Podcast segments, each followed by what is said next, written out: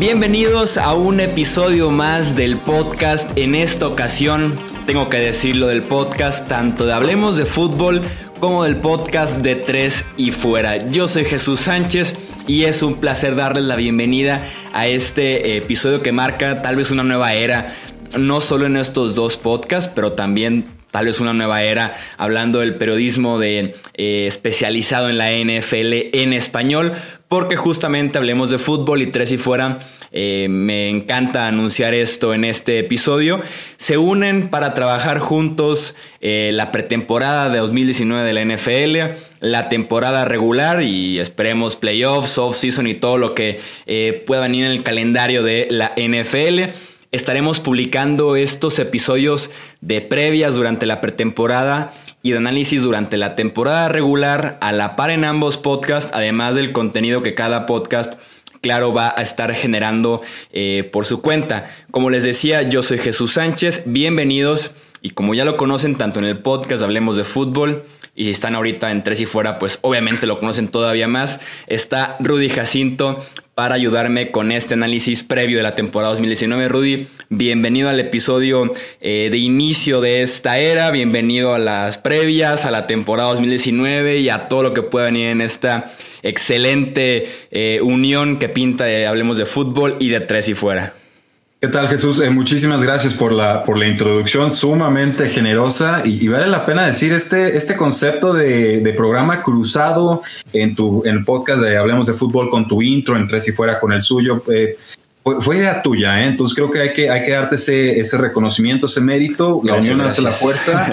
Eh, y, siempre hemos trabajado bien y creo que al público le ha gustado. Entonces a mí me atrayó mucho la idea de, primero hacer estas previas, que yo pues, estaba refiriendo a gente a, a la página web y a, próximamente también al canal de YouTube para que las vieran, pero eh, el podcast nos da una oportunidad de, platicarlo más a fondo, más extenso, con más dudas, más intercambio de ideas. Y, creo que vale mucho la pena. Y ya entrado en temporada regular, pues bueno, obviamente semana a semana tener lo que es la previa de cada jornada o semana, pero también el, el análisis post partido. Entonces, más o menos van a poder estar esperando esos episodios supondría yo por ahí de un lunes y un jueves, como a las 10 de la mañana hora del centro, eh, simultáneamente en ambos, en ambos espacios, escúchenlo donde gusten y, en realidad esto es, para los aficionados, ¿no? Creo que fácilmente tú, Chuy, podrías hacer tu, programa por tu lado y yo por el mío, pero eh, creo que los resultados cuando hemos estado juntos han sido muy productivos. Eh, a mí me encanta trabajar contigo, es muy divertido y creo que esa, esa buena mística y, espíritu se, transmite. Entonces, adelante, venga a conquistar el,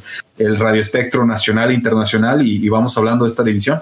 Sí, así es lo mismo de mi parte hacia ti, Rudy. Y, sí, cuando me acerqué para plantearte esta idea, eh, pues sí, te lo dije así como de que vamos haciendo que el radio escucha, que el suscriptor gane, ¿no? Que con el contenido que podamos publicar entre dos personas eh, diferentes, eh, las ideas que a veces compartimos, a veces aquí vamos a estar debatiendo de jugadores, pero lo que se busca, claro, es que sea quien gane el que escucha estos episodios.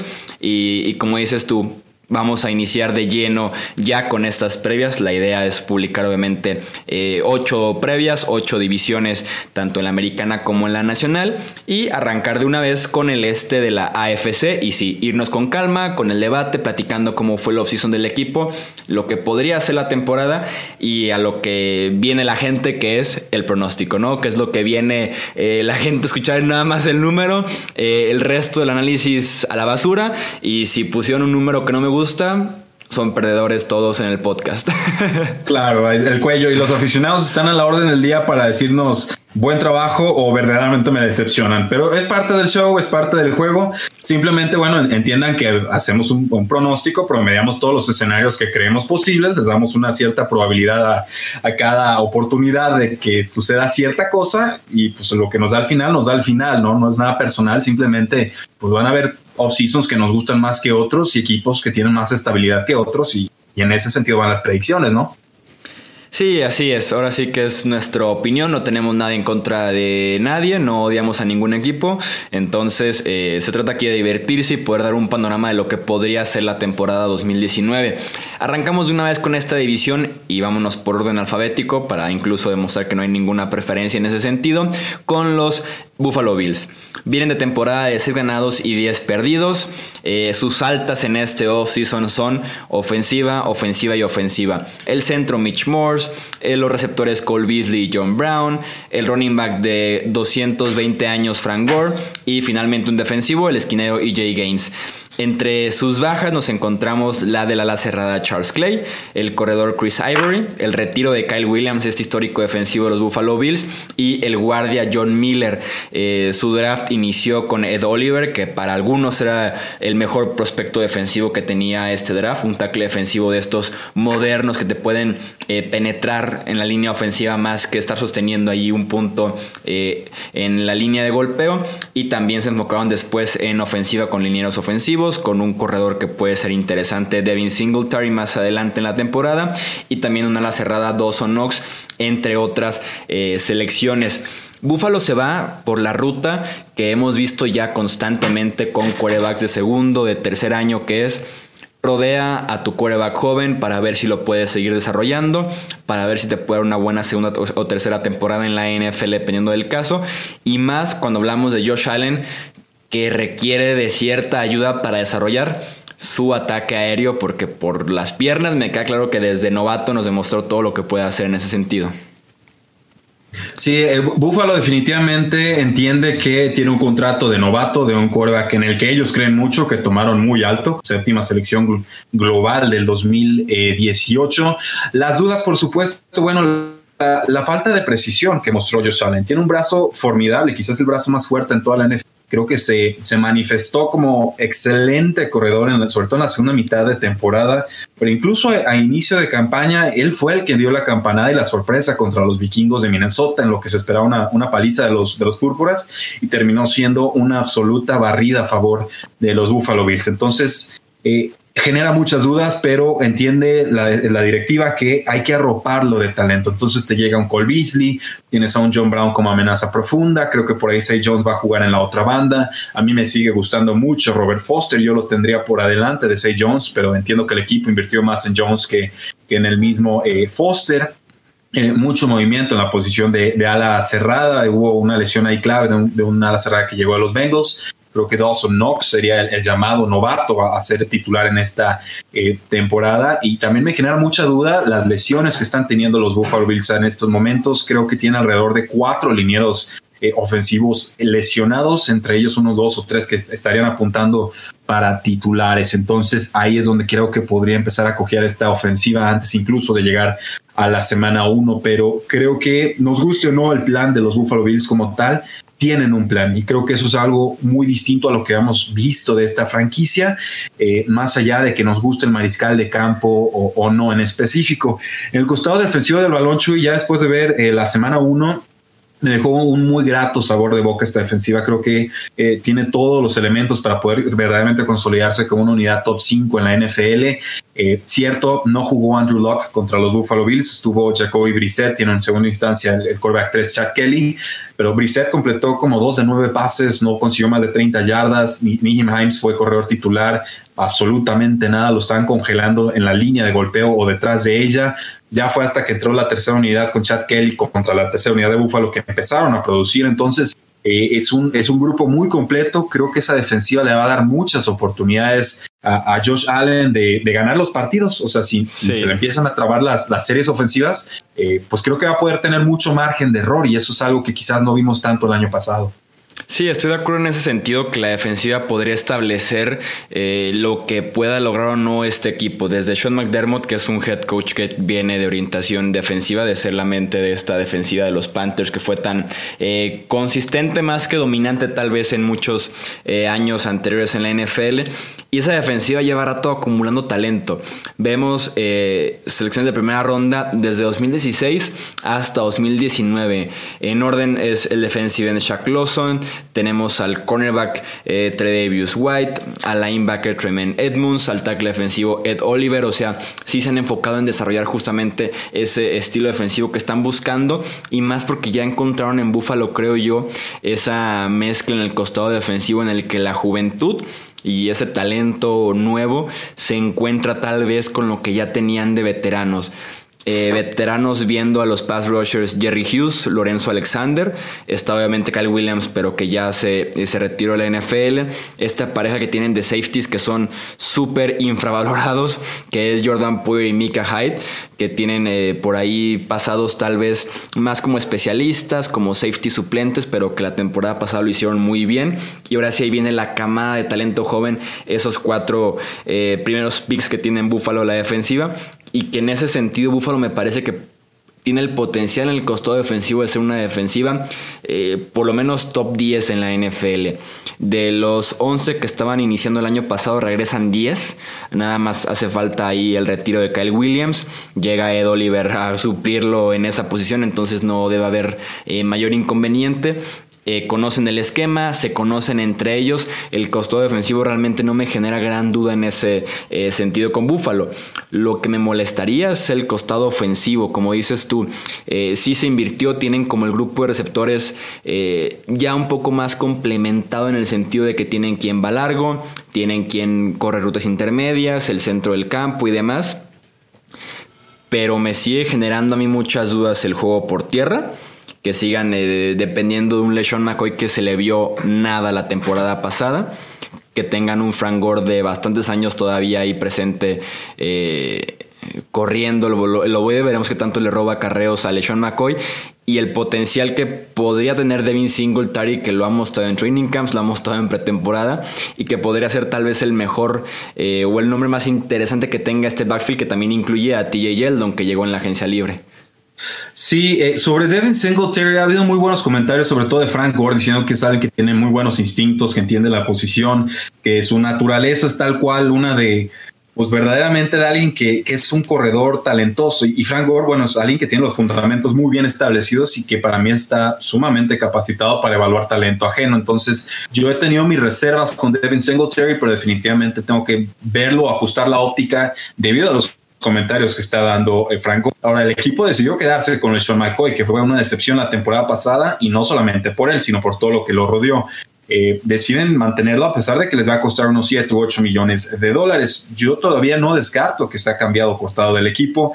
Creo que no va a pasar. Creo que le han dado la confianza, que le han dicho específicamente que él es el corredor titular del equipo pero eh, ciertamente ya estaría en las últimas para los que juegan fantasy fútbol. Creo que sería de los últimos titulares garantizados que podríamos estar encontrando en nuestras distintas ligas. En cuanto a la defensiva, regresando un poquito a esa, a esa idea, eh, el equipo tuvo, el, bueno, estuvo rankeado número 21 en cuanto a golpes a mariscales de campo y número 26 en cuanto a capturas de coreback, esto la temporada pasada. Entonces hay mucho margen de mejora ahí y a pesar de que ya se habían visto mejoras importantes de la defensiva de los Buffalo Bills en 2017, recuerden, una unidad sotanera en 2018 creo que ya se convierte en una unidad de promedio para arriba. Eh, este tendría que ser el año verdaderamente de la consolidación muy al estilo de como lo hizo en su momento, eh, creo yo, los Jacksonville Jaguars. Sí, siguen esperando en ese costado defensivo y no sé si va a llegar a algún punto de su carrera, por lo menos con los Bills. El desarrollo de Shaq Lawson, ¿no? Que ha quedado de ver, que ahorita está jugando eh, por detrás, obviamente, de Jerry Hughes, pero también por detrás de Trent Murphy, que pues no fue nada destacado en su carrera con Washington y que el Buffalo busca en la agencia libre de hace dos temporadas para un puesto tal vez como suplente, pero termina como titular porque Shaq Lawson, insisto, no se ha desarrollado en ese pass rusher eh, defensive end completo que te puede ofrecer realmente lo que sí te ofrece, por ejemplo, Jerry Hughes, que es un excelente eh, jugador desde hace varias temporadas en Buffalo. Entonces, en ese sentido, creo yo que se queda como la gran promesa de, de Shaq Lawson y por lo menos en tackle defensivo tenían como un eh, grupo de tackles defensivos especializados más en el juego por tierra que eh, lo que realmente te pudieran aportar por eh, presionando al coreback. Tenían a Starlo Tulele, tenían a Kyle Williams, a Jordan Phillips, que es un tackle defensivo muy pesado. Ahora llega ya Ed Oliver a cambiar tal vez esa tónica. Y sí, podremos apuntar por ahí que, que va el pick de Buffalo este año a buscar llegarle un poco más al coreback este año comparado con años anteriores. Sí, y ojo ahí también con la secundaria, una de las mejores unidades en toda la NFL, si me hablamos de talento y de juventud. Mika Hyde como strong safety, tenemos a Poyer como free safety, y por ahí también pues tenemos que hablar, por supuesto, de Davis eh, White, que para mí es uno de los mejores cornerbacks en toda la NFL. Los Bills son el equipo que más dinero tiene asignado en entre todos los equipos NFL a la posición de corredor con 15.1 millones de dólares. Le persiguen por ahí los Rams con 13.8, 49ers con 13.6 y Packers que está hasta el sótano, por ejemplo, con un 3.6 millones. Entonces, los Bills tienen muy claro lo que quieren hacer. Quieren hacer la vida fácil a su quarterback, permitirle pases tranquilos, un poco de play action, obviamente aprovechar ese brazo en profundidad que aunque sea un poco errático, eh, con que conecte uno o dos veces por partido declinar la balanza a tu favor. Eh, ¿Qué predicción tendríamos entonces para los Buffalo Bills esta, esta temporada, Chuy? Porque pues, los Jets también van en ascenso, vamos a hablar de ellos. Miami Dolphins parece que están en reconstrucción. Patriotas viene de ganar un Super Bowl, pero tiene muchos cambios. Eh, ¿Cómo los estás viendo? A mí entre que me ilusiona Buffalo por ese costado defensivo y la estabilidad que le ha dado Sean McDermott como head coach, eh, tenía mis dudas desde colegial, las confirmé como novato y las reconfirmé en la primera semana de pretemporada. La precisión de Josh Allen me sigue brincando demasiado. ¿eh? ¿No te pareció en el partido este primero de pretemporada de Buffalo que había por ahí dos, tres pases cortos, el bombazo típico de Josh Allen, varias rutas sim por el centro del campo, que simplemente, y no eran una o dos yardas, eran volarlos por cuatro, cinco, seis, ocho yardas, y por ahí me sigue incomodando mucho el desarrollo de Josh Allen, porque algo que hemos dicho en repetidas ocasiones es que la precisión no se aprende, o se tiene o no se tiene cuando se sale del fútbol americano colegial. Yo sigo viendo a Buffalo con un récord eh, por debajo de 500 tal vez ya no tan eh, exagerado con 4 o 5 ganados nada más. Yo los veo con un 7-9 eh, que los dejaría como tercer lugar en el este de la conferencia americana. Sí, la temporada pasada hay que decirlo que eran con 6 victorias y 10 derrotas. Eh, tengo un libro aquí que es muy bueno, se lo recomiendo a todos si alcanzan a pedirlo, de Warren Sharp. Él los tiene con 7 victorias.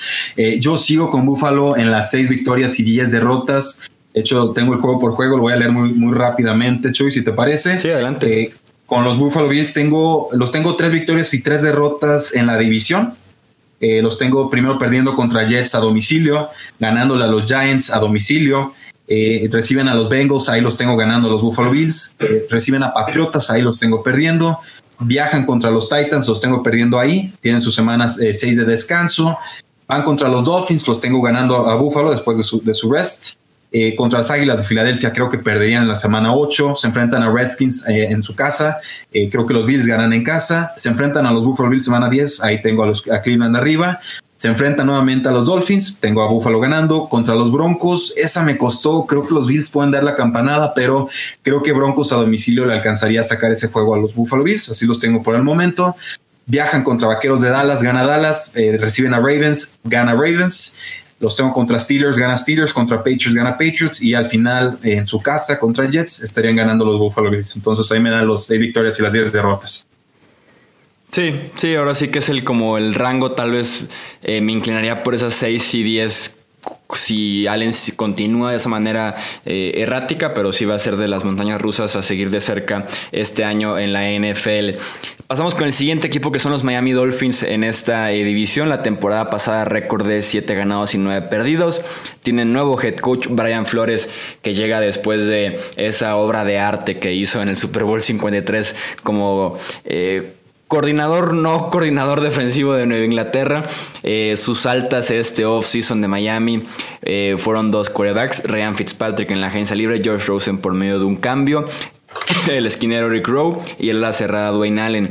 Entre sus bajas sale Ryan Tannehill, eh, sale también Dani Amendola, el corredor Frank Gore, el tackle derecho Jawan James y el defensive end Robert Quinn. en el draft su primer pick fue el tackle defensivo Christian Wilkins. El panorama general de estos Dolphins.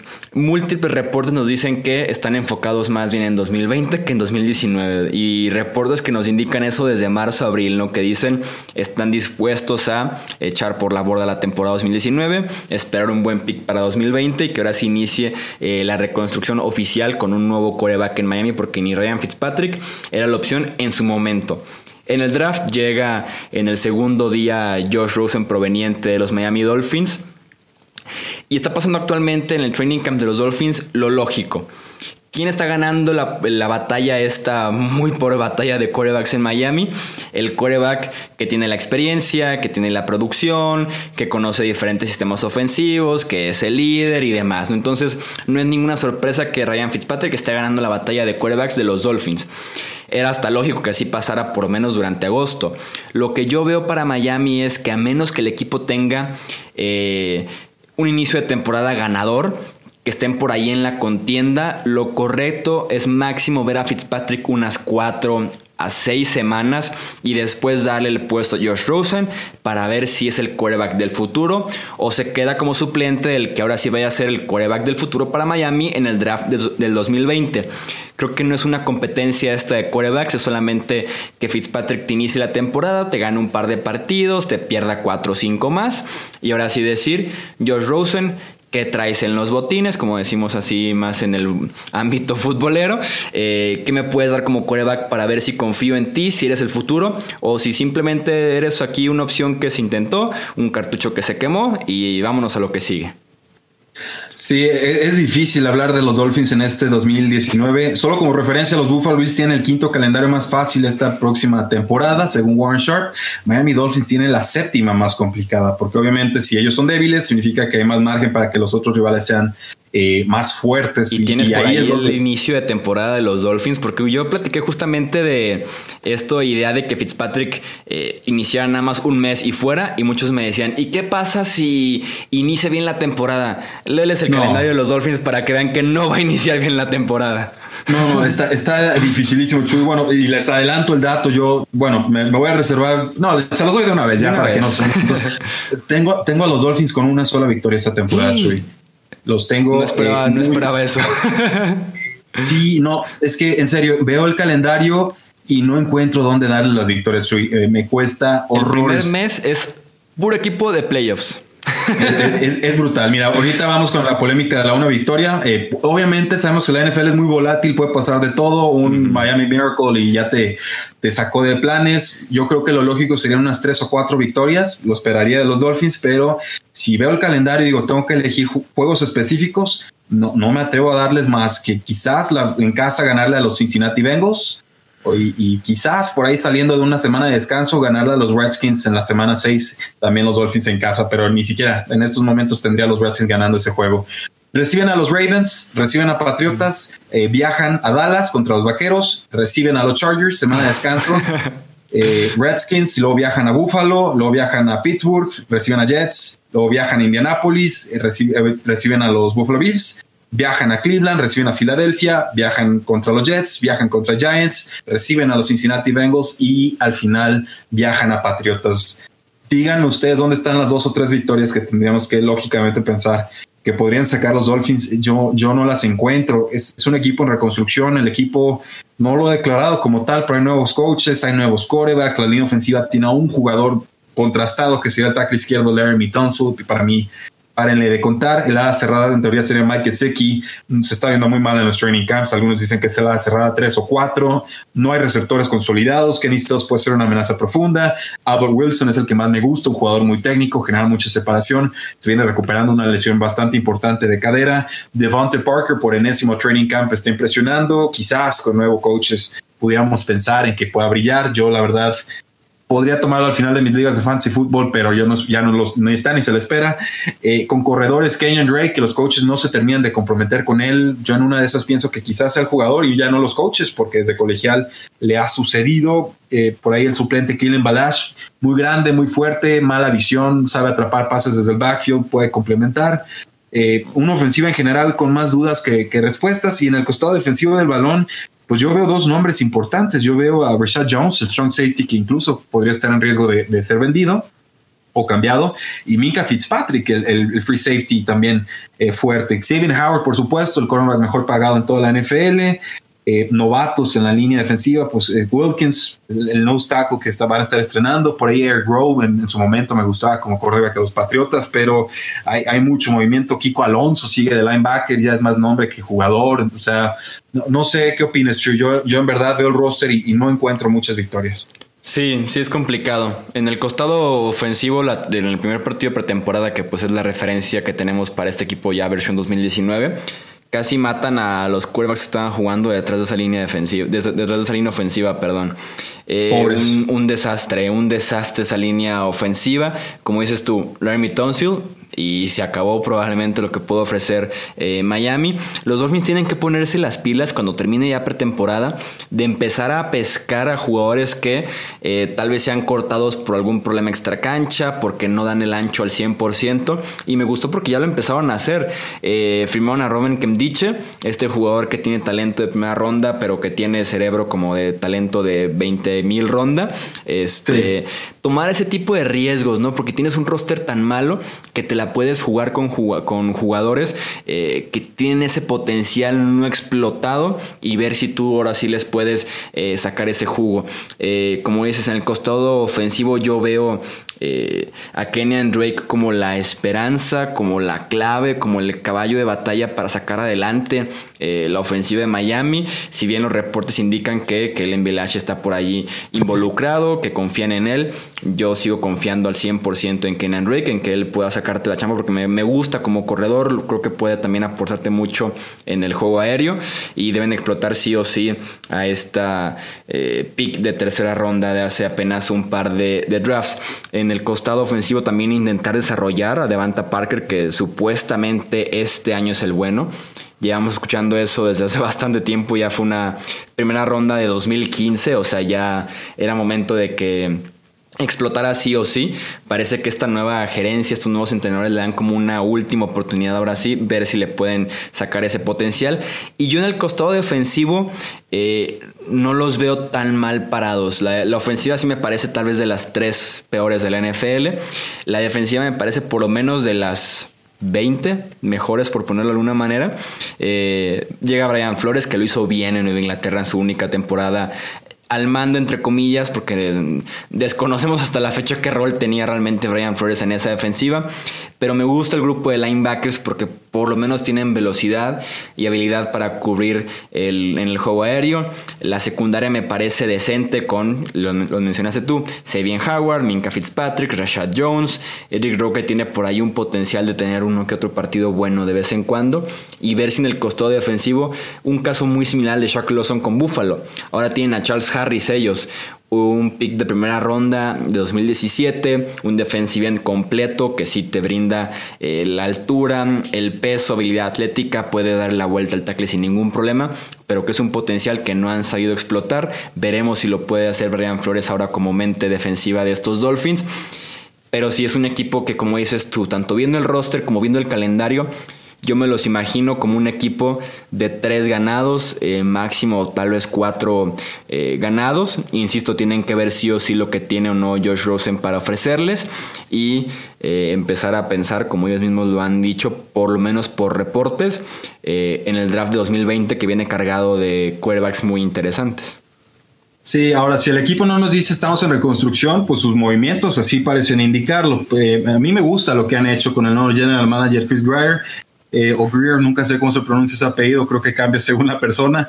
Pero, eh, por ejemplo, los Dolphins tienen la segunda ronda de los Saints eh, del 2020, entonces su primera ronda y un par de segundas sería importante si es que deciden tomar un quarterback en el próximo año. Pues bueno, ya tienen algo de municiones para hacerlo. por supuesto, el movimiento para conseguir a Josh Rosen lo aplaudo, me gustó mucho cambiaron su segunda ronda tardía y una futura ronda quinta por el mariscal de campo a muy bajo costo, 6 millones de dólares por sus próximos tres años, hasta como suplente sale sobradamente desquitado. Ese trade dejaron ir a Robert Quinn, el pass rusher, consiguieron una sexta ronda, consiguieron una séptima ronda dejando ir a Jordan Lucas, eh, dejaron ir a muchos agentes libres, no firmaron tan agresivo, eh, entonces van a incluso tener picks el próximo año en la, en la fórmula de picks compensatorios son movimientos inteligentes, son movimientos lógicos, son movimientos calculados. Simplemente no creo que se vayan a ver manifestados en 2019, ni creo que los directivos y coaches estén esperando que así sea. Entonces, yo por el momento voy a mantener con esa única victoria, entendiendo que la NFL es muy volátil y que podrían treparse. Si pasaran de cuatro victorias, para mí ya sería un verdadero milagro e incluso podría ser contraproducente con, sus esfuerzos de, de reconstrucción y de tener un pico alto el próximo año. Si en algún lugar pasan milagros es en Miami, Rudy. definitivamente, sobre todo cuando están sudando los Patriotas. No, y otra buena noticia para Miami es que ahí es el Super Bowl. Supongo que podemos ofrecerle eso a los aficionados de los Dolphins, aunque les debe de importar absolutamente eh, nada en aspiraciones para este año su equipo. Eh, pasamos al equipo que ha estado justamente dominando esta división este, que son eh, los New England Patriots, también actuales campeones del Super Bowl 53. Récord la temporada pasada que tal vez se nos olvida por el título, obviamente, pero apenas 11 ganados y 5 perdidos, apenas porque nos, nos tienen acostumbrados a 12 o 13 victorias. Eh, un off-season en el que se repite la historia del año pasado, en el que pierden piezas que en el papel lucen eh, como unas pérdidas graves, importantísimas las pérdidas. Nos encontramos la del ala cerrada Rob Brankowski por retiro, que yo insisto, para octubre está de regreso. Eh, el tackle ofensivo Trent Brown, el tackle defensivo Malcolm Brown, el defensive end Flowers.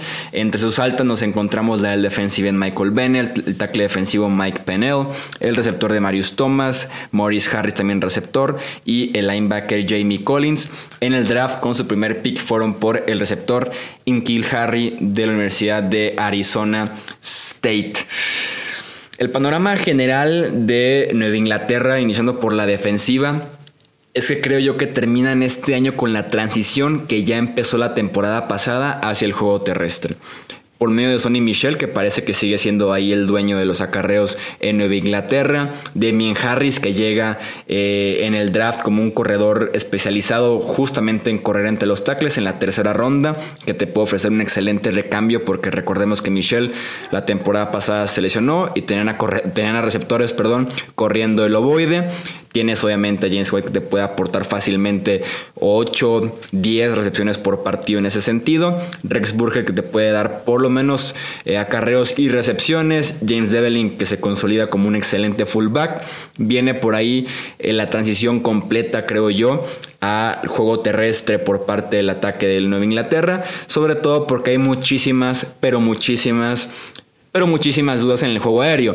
Desde qué pasar en la posición de ala cerrada, desde que tienes a Maurice Harris y a Jacoby Meyers brillando en training camp en el grupo de receptores, a un Edelman lesionado, a un Josh Gordon que sigue suspendido y que está en el aire cuando podría volver. Entonces, la ofensiva de Inglaterra termina la transición y se convierte casi 100% terrestre, como lo vimos, por ejemplo, en aquel partido divisional contra de los playoffs ya contra los Chargers de Los Ángeles. ¿Qué opinas tú de este ataque de Nueva Inglaterra? ¿Crees que pudieran hacer esa transición ya oficialmente hacia el ataque terrestre? Sí, creo que los Patriotas de Nueva Inglaterra tienen muy claro que la edad de Tom Brady ya es ineludible y tiene que ser factor principal al momento de confeccionar una, un ataque como tal.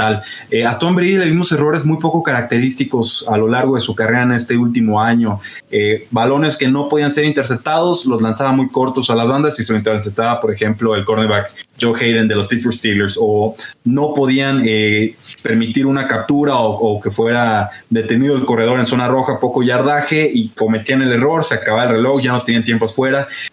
Pases inusuales de Tom Brady, creo que es normal Creo que el procesamiento de las jugadas cada vez lo va a ir resintiendo más, pero sobre todo el físico y el brazo, pues lo va a ir perdiendo también. Ya lo vimos muy notoriamente. Quienes han visto la carrera de Tom Brady saben que el pase profundo ya prácticamente desapareció de su arsenal. Creo que ya es más lo que le pueden ofrecer los receptores abiertos como tales que realmente lo que Brady les puede ofrecer en cuanto a ventaja y acomodo de balón en pases que vayan más allá de unos 20 o 25 yardas. Pero aún así sabemos que los Patriots de Nueva Inglaterra saben reinventarse, que cada año es un experimento distinto, que el primer mes suele ser más lento y cada que semana incluso. Eh, su, su, plan ofensivo y defensivo cambia por completo según las debilidades de los rivales. Entonces es una ventaja táctica de doble sentido. Obviamente sabes atacar mejor al rival, pero también el rival no sabe qué le vas a presentar, entonces se vuelve aún más difícil la, planeación eh, como tal. Patriotas el año pasado, recuerden, estuvo con un inicio de campaña bien complicado. Eh, perdieron contra los Tennessee Titans espantoso, perdieron contra los Jacksonville Jaguars muy feo, perdieron contra los Detroit Lions también bastante feo. Eh, al final lograron componerse, la unidad defensiva mejoró muchísimo, creo que también es otra unidad que podría estarse colando en el top 5 esta próxima temporada. Los veo muy recargados en ese lado del balón y creo que van a ser suficientemente fuertes del lado ofensivo. Sí, obviamente con mucho movimiento en la posición de receptor abierto, muy lastimados, alas cerradas o, lesionados. Matt Lacoste, que llega creo que de los Broncos. Eh, Benjamin Watson, suspendido el primer mes, ya tiene 37 años. Cambiaron a Jacob Hollister. Por ahí me, hizo ruido un hombre que llega a los Atlanta Falcons, Eric Saubert, por una séptima, ronda. Un hombre al que le he tenido el puesto el, ojo desde hace algunas dos, tres temporadas. Los Falcons no, lo supieron aprovechar. Eh, mucho juego terrestre, correcto. Julian Edelman. O sea, él, él, es la bujía, él es el motor, él es el aceite, la gasolina y el espíritu de, ese ataque. 33 años va a seguir siendo importante. Estamos a espera de ver si Josh Gordon va a ser reinstituido no por la NFL. Yo esperaría que sí, después de lo que sucedió con, con Tariq Hill. Creo que está aflojando ahí un poquito la mano dura a la NFL. Veremos y eso le puede ayudar a los eh, Patriots de Nueva Inglaterra. Lo de Kill Harry, training camps eh, irregulares, de repente bien, de repente mal. Tuvo dos buenas jugadas en esta primera oportunidad en pretemporada en el, juego, pero eh, contra los George Lions, pero salió lastimado. Entonces creo que va a estar fuera algunos días por, por este tema de la lesión. Y los tengo como un récord a los Patriots de Nueva Inglaterra.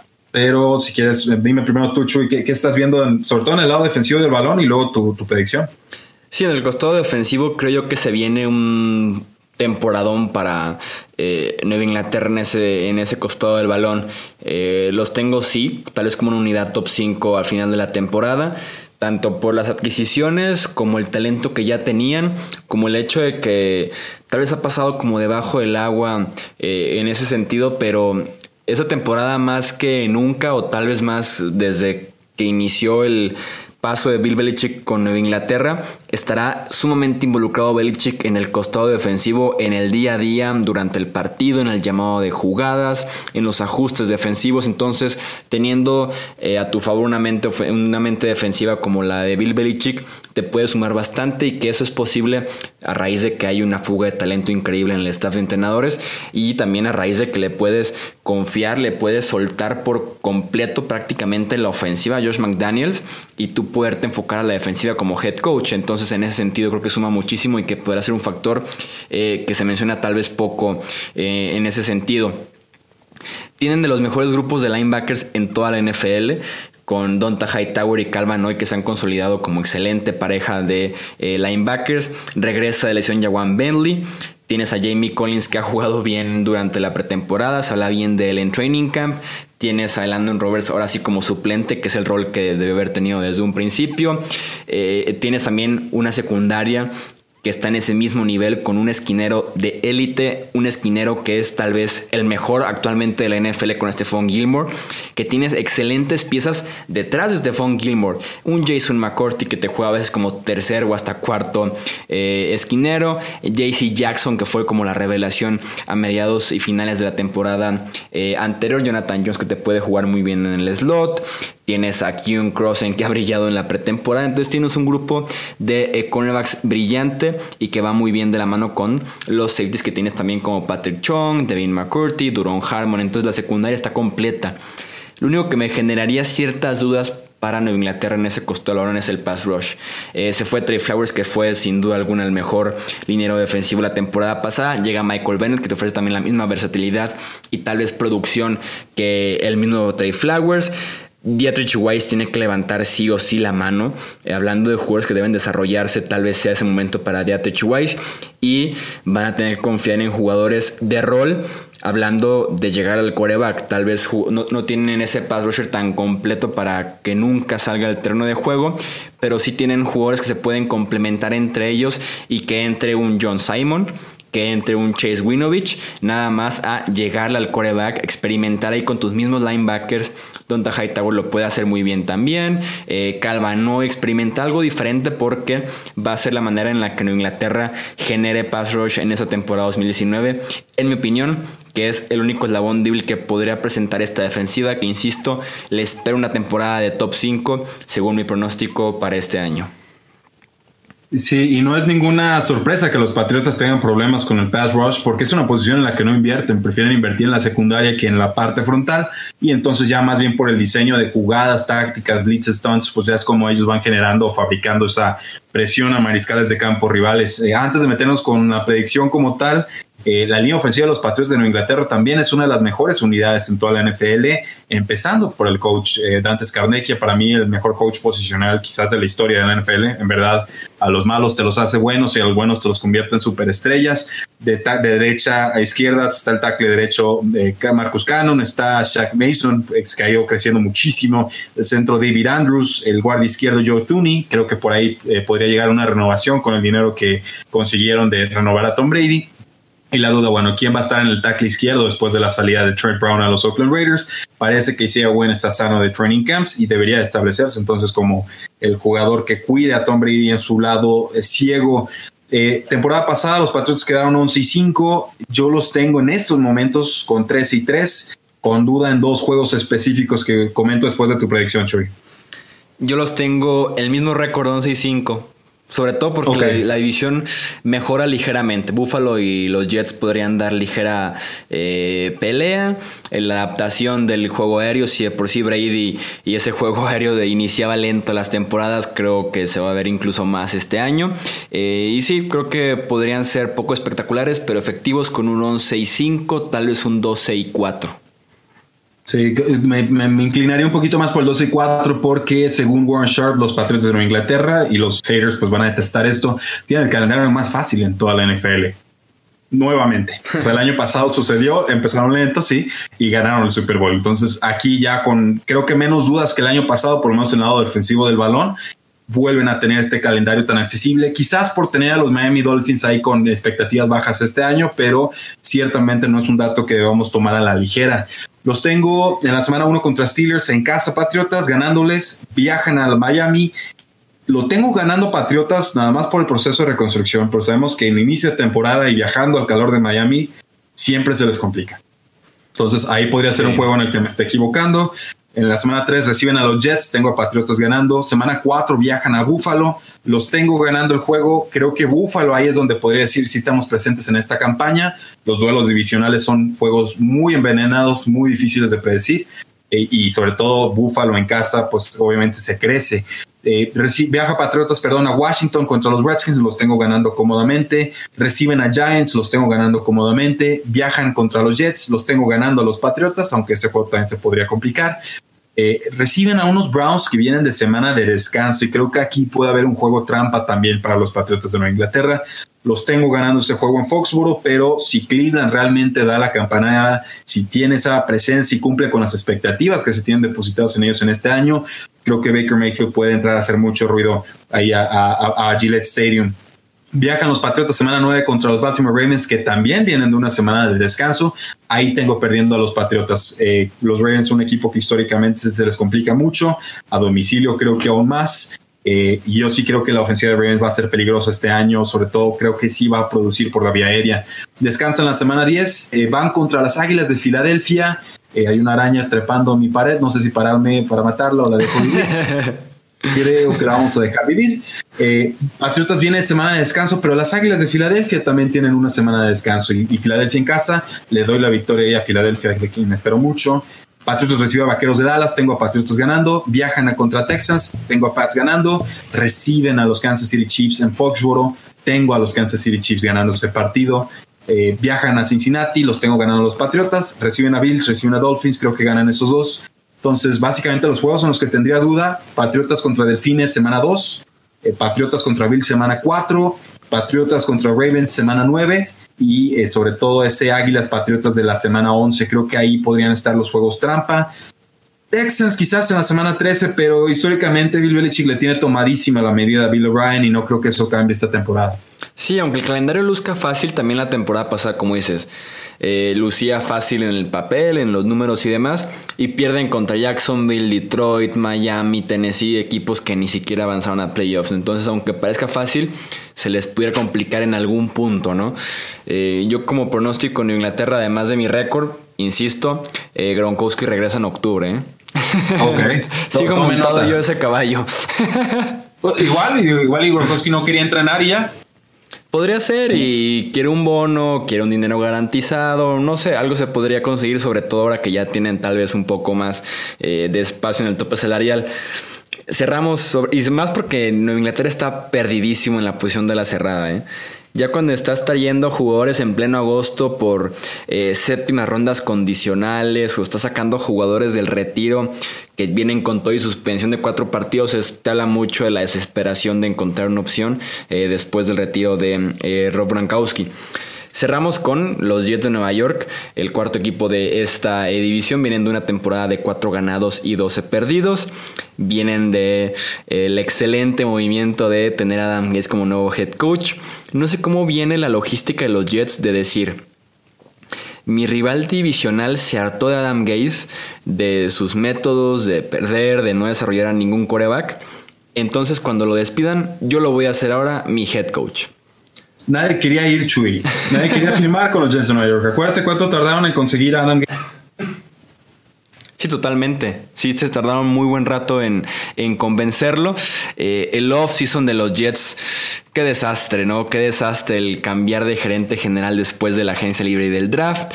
Eh, como les decía, la parte esta del entrenador en jefe. ¿Qué esperar tal vez de un equipo con un off-season tan desordenado? En este mismo off-season llegó el Livion Bell CJ Mosley, el linebacker de los Ravens, Jamison Crowder, el guardia Kelechi Osemele, el esquinero Brian Poole. Entre sus bajas están la del guardia James Carpenter, el esquinero eh, Morris Claiborne, también Buster Screen, el esquinero, Andre Roberts, el receptor, y el pateador Jason Myers. ¿Qué hacer de los Jets esta temporada, Rudy? Ah, pues quedaron, ¿cómo podríamos empezar a escribirlos? Quedaron 5 y 11 la temporada pasada los Jets. Eh, ya estaba clarísimo que ese experimento. No, quedaron 4 y 12, ¿no? 4 y 12, yo los tenía 5 11. Ahorita te confirmo el, dato si me das oportunidad. Porque... Apestaron, podemos ir adelantando esa parte. Sí, mira, aquí tengo el dato. Quedaron. Sí, 4 y 12. 4 y 12, les estaba regalando un juego por ahí. Eh, creo que en el 2017 quedaron, perdón, sí, 2017 quedaron ¿cómo quedaron? Sí, 2016 5-11, 2017 5-11, 2018 4 y 2. Entonces, Ahí está el, error. Eh, Sam un primer gran juego contra los Detroit Lions y de ahí eh, se viene abajo, se lastima y acto eh, seguido, pues en diciembre ya se vio mucho mejor Sam Darnold, sobre todo con la química que tenía con el receptor abierto Robbie Anderson, sleeper importante para eh, fantasy eh, football. A mí no me disgusta la llegada de Adam Gase, es alguien que históricamente, por lo menos con los Dolphins, se peleaba con su talento estrella y los vendía o simplemente los mandaba a la banca, es, es un hecho. Desde que estaba con Peyton Manning no hemos visto eh, o desde, desde que dejó de trabajar con Peyton Manning, no hemos visto que trabaje muy bien con los mariscales de campo, pero les reconozco que con los Dolphins, con un roster quizás muy carente de talento, ganaba apretado y perdía por paliza. Entonces, como que sabe hacer competitivo a sus equipos. Yo espero un ascenso de Son Darnold. Creo que le va a ayudar mucho tener a Le'Veon Bell en ese roster. La línea ofensiva me causa muchísimas dudas. En el tackle izquierdo estaría Bichum, luego está Kelecho Semele, que tuvo un mal año eh, tackle derecho Shell, guardia derecho Winters, el centro Harrison. Es una unidad verdaderamente de número 25 para abajo. ¿no? Con el centro, afortunadamente, convencieron de salir del retiro a Ryan Khalil. Cierto, cierto, cierto, de las panteras de Carolina. Le pagaron bien, creo que fue un año y como 8 millones, o sea, me imagino por qué lo convencieron. Eh, y, y mejora ese aspecto, por lo menos, porque la línea ofensiva, como dices, nada muy destacado. Sí, eh, y es importante, la, química entre el centro y coreback, tú lo sabes, Chuy, si no se entienden esos dos, colapsa todo el ataque. Entonces es, importante que me, gustó el hecho de que lo consiguieran. Es un talento promedio, ¿eh? O sea, Ryan Khalil ya está retirado por algo, lo convencieron a base de billetazos, qué bueno, pero eh, es promedio, ni siquiera estamos hablando de una estrella que recuperen del retiro. Eh, la llegada de Jamison Crowder es un jugador que me gusta mucho. Estuvo lastimado la última campaña con los Washington Redskins. Creo que se podría hacer de muchos targets en esta ofensiva, sobre todo si mandan a Quincy en ya como receptor externo y sobre todo por la primera primer mes de suspensión que va a tener la, la Chris Herndon, que también se entendió eh, muy bien con Sam eh, Darnold. Qué tristeza eso, ¿no? Lo de Chris Herndon. Como que todo el mundo, tanto de fantasy como no fantasy, era como de que la temporada de Chris Herndon, que en pretemporada ha tenido dos, tres buenas recepciones y viene la suspensión de cuatro partidos. A mí se me dio mucha tristeza genuina por los Jets y por muchos equipos de fantasy fútbol. Sí, fue fatal. Esperamos dos juegos, le cayeron cuatro, no hay nada que hacer. Definitivamente llegó Brian Griffin en la exada cerrada de los Houston Texans, parece que se está adaptando bien. Rápido, apunta para titular ese primer mes. No, para mí no es opción de fantasy fútbol. Eh, del lado defensivo, Chuy, la llegada de CJ Mosley mucho dinero para un linebacker interno, un middle linebacker. Le dieron cinco años, 85 millones de dólares, un promedio de 17 millones anuales. Eh, un dinero exagerado para un jugador que en realidad no se especializa en el pass rush y eso es dinero de un pass rusher estelar en la NFL. No pongo en duda su talento, para mí era el mejor defensivo de los Baltimore Ravens, pero eh, ciertamente pagaron en grande y los Jets fueron el equipo que más gastó en esta agencia libre pagaron 225, eh, casi 226 millones de dólares por 20 jugadores. Sí, el problema con Mosley, que fue lo que brincó, fue el por qué elevar tanto el mercado de linebackers internos, ¿no? Estaba por ahí de los 12, 13 millones eh, anuales. Y no sé por qué brincaron hasta los 18. No sé con quién estaban compitiendo por CJ Mosley. Sí, un excelente jugador que va a ser fuerte ese centro de la defensiva de los Jets. Y sobre todo lo de Mosley, si por si te pudiera molestar o no eh, lo que se pagó o no por él. Si le sumas el hecho de que Adam Gates, que es ahora como, bueno, que fue un tiempo como el GM de los Jets antes de que llegara ya oficialmente un GM nuevo, eh, una molestia, ¿no? De que salió a decir o se filtró por ahí el hecho de que él no quería a CJ Mosley. Si lo planteas de esa manera, lo hace todavía más incómodo esa firma. Pero en el costado defensivo a mí los Jets me gusta el centro de la línea defensiva. Me gusta lo que puede aportarte Mosley eh, como linebacker. Bueno, la línea defensiva, para recapitular, con Quinn Williams, el novato, que para mí era el mejor jugador que tenía este draft 2019. Leonard Williams, que ha sido y que se ha consolidado de alguna manera como un excelente tackle defensivo. El problema es ¿quién te va a jugar esquinero? O sea, tienes muy buena pareja de safeties con Jamal Adams y Marcus May, pero ¿quién te va a jugar esquinero? Trumaine Johnson está lesionado actualmente. En la temporada pasada, Trumaine Johnson literalmente renunció a los Jets, prefirió ya quedarse como inactivo para no lesionarse y seguir cobrando él como si nada. Y detrás de Trumaine Johnson, que ahorita entre que se porta bien o mal y está lesionado, tienes a Daryl Roberts, Tienes a Brian Poole, que fue cortado por los Falcons durante el off-season. Tienes a un novato llamado Kyron Brown. Tienes a Mark Myers, Barry Nickerson. La secundaria de los Jets podrían armarse, bueno, los tiroteos en Nueva York este año eh, con el juego aéreo de, Sam Darnold y el resto de la ofensiva aérea contra esa pobre grupo de esquineros de los Jets. Fuera de eso, me gusta la pareja de safeties, me gusta la pareja de tackles defensivos. Sigue haciendo falta desde hace un muy buen rato con los Jets un pass rusher externo. Eh, no ha existido prácticamente esa figura desde hace unos 10 años en Nueva York, pero eh, creo yo que tienen con qué pelear lo suficiente, me guste o no eh, Adam Gaze, con los Buffalo Bills, ¿no? Tal vez tendrán las mismas expectativas o cómo, cómo ves tú este año para los Jets. Eh, sí, en, defensa me gustan, eh, me gusta Quinn Williams, de acuerdo que era el mejor jugador del draft, pero me gusta sobre todo por la forma en la que se va a combinar con Leonard Williams. Leonard Williams es alguien que se especializa en detener el juego terrestre, es un monstruo, sí, literal, pero no diría que su especialidad es el pass rush como tal. Eh, Quinn Williams, sí, eh, este es un devorador de mariscales de campo, ahí donde lo ven grandote, bonito y, gordito, sonriente y haciendo bromas en videos. Es un monstruo en el campo y tuvo una única temporada de revelación con Alabama, pero qué pedazo de temporada. Entonces, eh, va para mí llamadísimo a ser una estrella y se complementa de forma en serio mágica con lo que te puede dar un Leonard Williams que me gusta mucho. Renuevan a Henry Anderson. Henry Anderson, un jugador de 28 años, 6'6, 301 libras. Eh, la tercera ronda del 2015 con, con los Jets de Nueva York tuvo una buena temporada este último año, siete sacks, por eso deciden renovarlo los Jets de Nueva York. Y sí, te acuerdan que la secundaria, sobre todo en la, posición de safeties, eh, van a estar, les va a ayudar mucho, pero eh, creo que es una unidad incompleta, es una unidad con puntos claves, débiles. Quarterback no es una posición en la que te puedas dar el lujo de estar débil, eh, sobre todo empezando la temporada. Ya no hablemos de si hay más lesiones o no. En linebackers también me quedan bastante a, deber desde hace rato los, los Jets. Y quizás falta un pass rusher externo, de acuerdo. los tengo en estos momentos a los Jets de Nueva York, que tienen el segundo calendario más fácil de esta temporada, según Warren Sharp. Eh, déjame ver, los tengo también con seis victorias y diez derrotas. Entonces creo que mejoran por lo menos dos victorias esta próxima temporada. Y por ahí incluso me gusta para darlos como ganadores contra Steelers en la semana 16. No me ha animado, Steelers está a domicilio, pero si los Jets crecen en el lado ofensivo del balón con Sam Darnold como siento, como presiento que van a crecer, no me cuesta nada verlos ganando ese, ese partido contra Steelers y entonces ya los tendría con, con récord de 7 y 9. Sí, yo en el mismo rango que los Bills, exactamente, en ese mismo 7-9-6-10. Eh, una historia que creo que puede pesarlo a Nueva York y que no entendí esta agencia libre ya para cerrar con ellos. Tenían mucho espacio en el tope salarial, tenían a dos Pro Bowlers en el costado de los equipos especiales. Uno era el pateador Jason Myers, el otro era el regresador Andre Roberts. No sé por qué no firmaron a ninguno de los dos viniendo de temporada de Pro Bowl.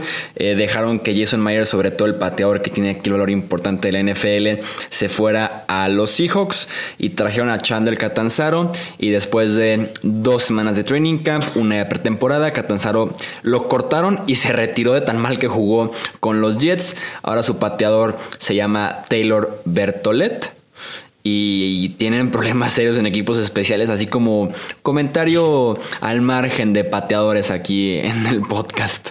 Sí, no, de hecho, eh, no lo cortaron, ¿eh? Se retiró antes de que lo pudiera. Ah, no, no. El orgullo por la pena. Eh, el orgullo no se toca, chico. O sea, el hijo se fue muy digno y dijo, yo me voy. No sé por qué, como que este me lo imagino que tal vez eh, Adam Gaze o un el presidente de los Jets, no sé, alguien lo citó a la oficina, tal vez con la idea de cortarlo y cuando se sentó así como de que antes de que me corten, me retiro. sí, puedo verlo por completo, eh, definitivamente. Eh, los juegos específicos, muy rápido, Chuy, los tengo ganando contra Bills en casa. Semana 1 reciben a los Cleveland Browns, creo que pierden ese juego. Viajan contra Patriotas, creo que pierden ahí. Semana de descanso en la 4. Saliendo de esa semana de descanso van contra las Águilas de Filadelfia a domicilio, creo que lo pierden. Reciben a Vaqueros, creo que se lo pierden. Reciben a Patriotas, creo que se lo pierden. Viajan contra Jacksonville Jaguars. Este puede ser un juego 50-50. En estos momentos creo que Jacksonville sí va a ser competitivo este próximo año, entonces le voy a dar la ventaja a los locales. Viajan a Miami contra los Dolphins, tengo a Jets ganando ese juego. Reciben a los Giants, creo que ganan en la semana 10 los Jets. Eh, viajan contra los Redskins, tengo a los Jets ganando ese partido, a pesar de que Washington sale de semana de descanso. Reciben a los Raiders. En estos momentos tengo a los Raiders ganando ese juego, pero híjole, me, está costando horrores decir eso, ¿eh? En verdad, me dan muchas ganas de poner a los Jets ganando ese juego, sobre todo por la localía, pero eh, quizás por el récord en el que tengo los Raiders, no, no me he atrevido a hacerlo todavía. Viajan contra Cincinnati, tengo a los Jets ganando, reciben a los Dolphins, tengo a los Jets ganando, viajan a Baltimore, tengo a los Ravens ganando ese juego. Por el momento, semana 16 contra Steelers, Steelers a domicilio los tengo ganando sobre Jets y en la semana 17 contra Buffalo a domicilio tengo a Buffalo ganando ese juego, por lo cual el récord sería de 6 victorias y de 10 derrotas, récord de 3 y 3 en la división. Sí, coincidimos en ese eh, sentido.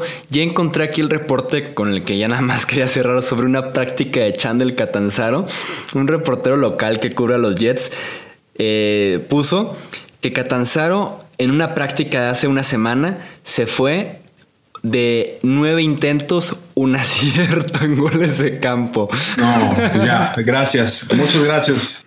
Y Jason Myers a gusto cobrando en Seattle en lugar de haberlo firmado en los Jets de regreso.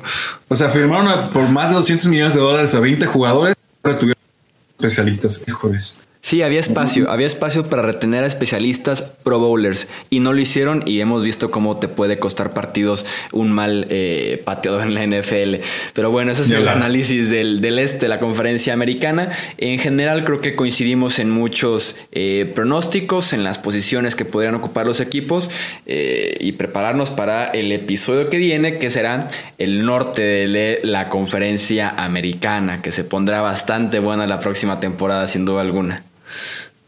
Así es, Chuy. Muchísimas gracias a todos por escucharnos. Recuerden, este es un nuevo formato que estaremos implementando esta próxima temporada entre Hablamos de Fútbol y Tres y Fuera. Denos feedback, denos retroalimentación, díganos qué les gustó, qué podemos mejorar y con todo gusto iremos implementando todas sus recomendaciones. Así es, esperamos sus comentarios. Gracias a ti, eh, Rudy. Vendrán episodios muy interesantes el resto de la pretemporada y también durante la temporada regular. Esperamos, ya saben, sus eh, comentarios al respecto y también sus pronósticos en las diferentes redes sociales de los podcasts. Ahí escucharon entonces la previa del este de la conferencia americana. Los leemos ahora en Facebook, Twitter e Instagram. Ya saben, cómo hablemos de fútbol con sus pronósticos ya sea de récord o también de cómo finalizan los equipos de esta división, si continúa la hegemonía de los New England Patriots o si por ahí Buffalo, los Jets o una sorpresota que serían los Miami Dolphins pueden dar la eh, campanada como nuevos campeones de esta división. Aprovecho para los anuncios parroquiales completos aquí en Hablemos de Fútbol. Recordarles que en hablemosdefutbol.com tenemos nuevo contenido, nueva imagen, eh, nuevos autores que tenemos ahí, periodistas eh, que están formando parte ya del staff de Hablemos de Fútbol, que están eh, dándonos todos los días noticias, opinión, análisis desde diferentes puntos de vista de la NFL. Entonces, ya saben, hablemosdefutbol.com también es una opción para complementar estos podcasts. También está la opción del canal de YouTube. Hemos estado publicando una previa todos los días, a diferencia de este podcast. Allá en YouTube estamos publicando eh, un episodio diferente cada día, dedicándole 32 días a 32 equipos en la NFL. Y también tenemos nuestra página de Patreon, que es la opción para jugar fantasy fútbol con nosotros. También hay recompensas para... Eh, poder chatear todo el día en un grupo que tenemos aquí el staff de Hablemos de Fútbol y ya tres patrons que están formando parte de este grupo. Entonces tenemos opciones diferentes para eh, recibir su apoyo y que les podamos dar eh, más y mejor contenido aquí en Hablemos de Fútbol. Una temporada que va a ser muy pero muy interesante tanto, tanto en lo deportivo como en el contenido que vamos a estar generando aquí en este podcast que como les decía ya en diferentes espacios ya se separa completamente el podcast de audio con el podcast más bien con los videos del canal de YouTube así que tienen que estar ahora al pendiente tanto del podcast como de YouTube, la página web, las redes sociales y lo que estamos publicando también en la página de Patreon. Yo soy Jesús Sánchez, gracias nuevamente por su compañía en este episodio de podcast en el que iniciamos con las previas. Esto es Hablemos de Fútbol y nos escuchamos en el próximo episodio. Hasta luego.